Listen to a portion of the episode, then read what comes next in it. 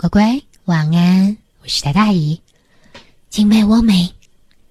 那你赶快躺好，听姨跟你说，上一回我们《西游记》讲到了孙悟空要去跟东海龙王要件顺手的兵器。那今天我们就要听听他要到了什么，然后又怎么会到最后被搞上天庭。话说，孙悟空听了老猴子的建议，决定去东海龙王那儿要件顺手的兵器，所以他就使了一个避水法，念了口诀，然后就扑通跳进了水中，就这么分开水路的，一路到了东洋海底。在行进间遇到了一个巡海的夜叉，拦着他问：“推水而来的是何方神圣？让我进去禀报大王。”孙悟空看着他，我是花果山天生圣人孙悟空，是你老龙王的紧邻，你不认识我？这夜叉一听啊，赶紧转去水晶宫传报大王，外面有个花果山天生圣人孙悟空，呃，说是大王的紧邻，马上就要来了。东海龙王敖广想了想，不记得有这么好人物啊。但是啊，他还是赶紧起身，带着他的龙子龙孙，领着他的虾兵蟹将，就出到了水晶宫外面，迎着孙悟空上仙请进，上仙请进，好客气呢。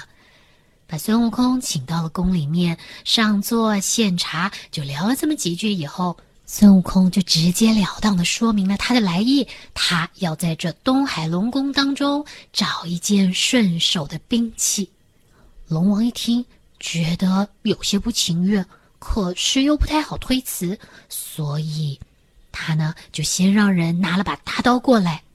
那大刀啊一拿出来，孙悟空连摸都没摸呢，就说：“哎，刀啊，我不太会用刀，这个呃不好不好，你你给我再换一个。”啊，还直截了当说不爱刀呢。龙王于是又派兵进去，抬出了一个九股叉，这九股叉呀有三千六百斤呢。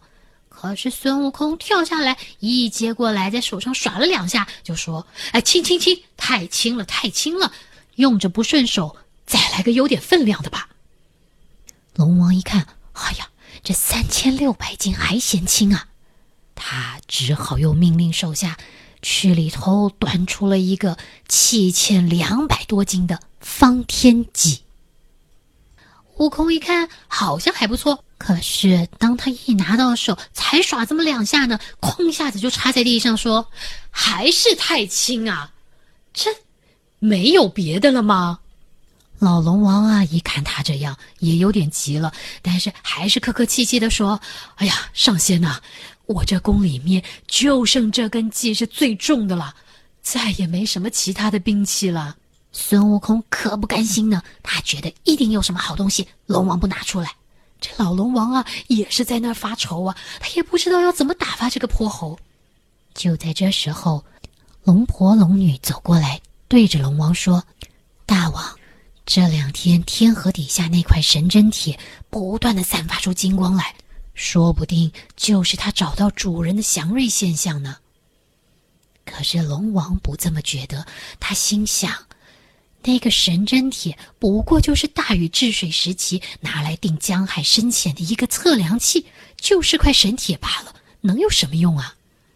大王，不管这东西有用没用，你就先送给他，打发他出去就是了嘛。龙王听听，好像也只有这办法了，于是赶紧告诉孙悟空有这么个神奇的宝贝。孙悟空一听可乐了，你快拿来我看看。哎呀，上仙呐！这个还真扛不动，搬不了啊！这么厉害，孙悟空于是跟着龙王来到了海藏中，就看见金光万道。龙王指了指那个方向，就那个放光的，就是。悟空一个箭步冲了过去，摸着这根柱子，这宝贝好啊，就可惜太粗了，太长了。要是能够细一些、小一些，那就好了。才说完，这柱子就像听得懂话似的，咻咻，瞬间缩短了好几寸，小了好大一圈。悟空一看，嘿，感情你听得懂我说什么？再细些，再少些就更好了。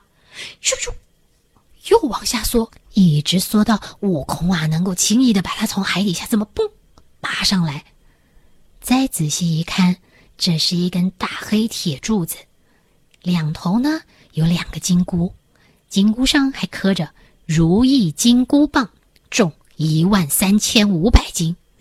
这原本龙王认为没什么稀奇的一根大铁柱，其实是一根可以随人心思伸缩自如的宝贝。伸长的时候啊，可以上抵三十三层天，下达十八层地狱。可是你要它缩小呢，可以一直缩缩缩缩缩，缩到像个绣花针那么小，还可以藏进耳朵里。你想，悟空拿到了这么个宝贝，应该心满意足的回他花果山水帘洞去了吧？没，他觉得没有能跟我这个神奇兵器相匹配的一套披挂在身上，那怎么行啊？所以他又跟龙王开口了：“龙王。”你这儿啊，若有披挂，你就索性也送我一套，这样呢，我会一并奉谢的。就是他一定会回来谢谢龙王。但是龙王是真拿不出东西来，但悟空可不管这么多，他呀就一屁股坐在那水晶殿上面，然后说：“你就是给我弄来一套，不然的话我不走，还要啊让你尝尝我这个金箍棒的厉害。”龙王一听，那还了得！这金箍棒砸下来，不死也伤啊！上仙息怒，上仙千万别动手啊！我看看我弟弟那儿有没有，如果有的话，一定送您一套。说完，就派他的兵将出去撞钟擂鼓。没一会儿，钟鼓响的地方果然惊动了那三海龙王。就分别是西海、南海还有北海的龙王，通通都聚到这儿来了。一来就赶紧问道：“大哥，有什么警示？擂鼓撞钟啊！”等他们听完老龙王说的话，简直是气得啊！那南海龙王第一个就说：“我们马上带兵来拿下这只泼猴。”可是西海龙王拦住了他：“二哥，千万不可冲动，不能与他动手。”我们呢，就凑副披挂给他，打发他出门就是了。之后再上告天庭，由天庭来处置这只泼猴。商议过后，西海、南海、北海三龙王就分别送给悟空藕丝布云履、锁子黄金甲，还有凤翅紫金冠三件珍宝。悟空啊，一拿到这个金甲、金冠还有云履，马上穿戴上去。然后顺手就耍起了他的金箍棒，怎么一路打打打打打打打打打，打出了水晶宫。你说这龙王们能咽下这口气吗？东西都送你了，还要这样被糟蹋？当悟空回到水帘洞的时候，所有的猴子啊都在岸上等着他归来呢。一看他们的大王从水里跃出，身上一滴水都没有沾，哇！身上的金甲、金冠、金缕看起来好威风哦，手里面还拿了一根铁棒子。悟空一上岸，就春风满面的走进洞里，一屁股坐上了他自己的宝座。然后那些猴子们呐，就全部冲上来了。拜完了大王之后，还有那小不点猴子想要过来玩玩那根金箍棒，没想到怎么都爬都爬上去了，也搬不到那根棒子。悟空边笑又边领着众猴子走到了外头来，展现给他们看这个金箍棒的神奇之处，大大大！你就看那棒子啊，嗖，都快冲到天上去了。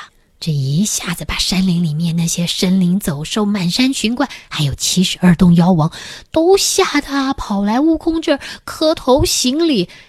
悟空这才又抓着那个棒子，小小小。一喊完，那棒子就缩缩缩缩缩缩缩，缩到像个绣花针那么个大小，让悟空塞到耳朵里去了。从此之后，悟空常常在水帘洞里面大宴宾客。有一天宴席结束后，悟空啊，因为酒喝多了，喝的是醉醺醺的，倒头就在那桥边上一棵松树底下睡着了。才没睡一会儿呢。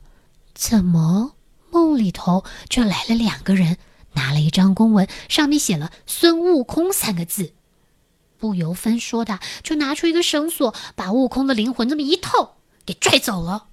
嗯，他们要拽悟空去哪里呀？那今天姨先不告诉你，你赶快睡。过几天姨再跟你说，孙悟空被带去了哪，他又在那儿闹了什么事。好啦。那现在听完了，赶快睡哦，乖晚安，拜。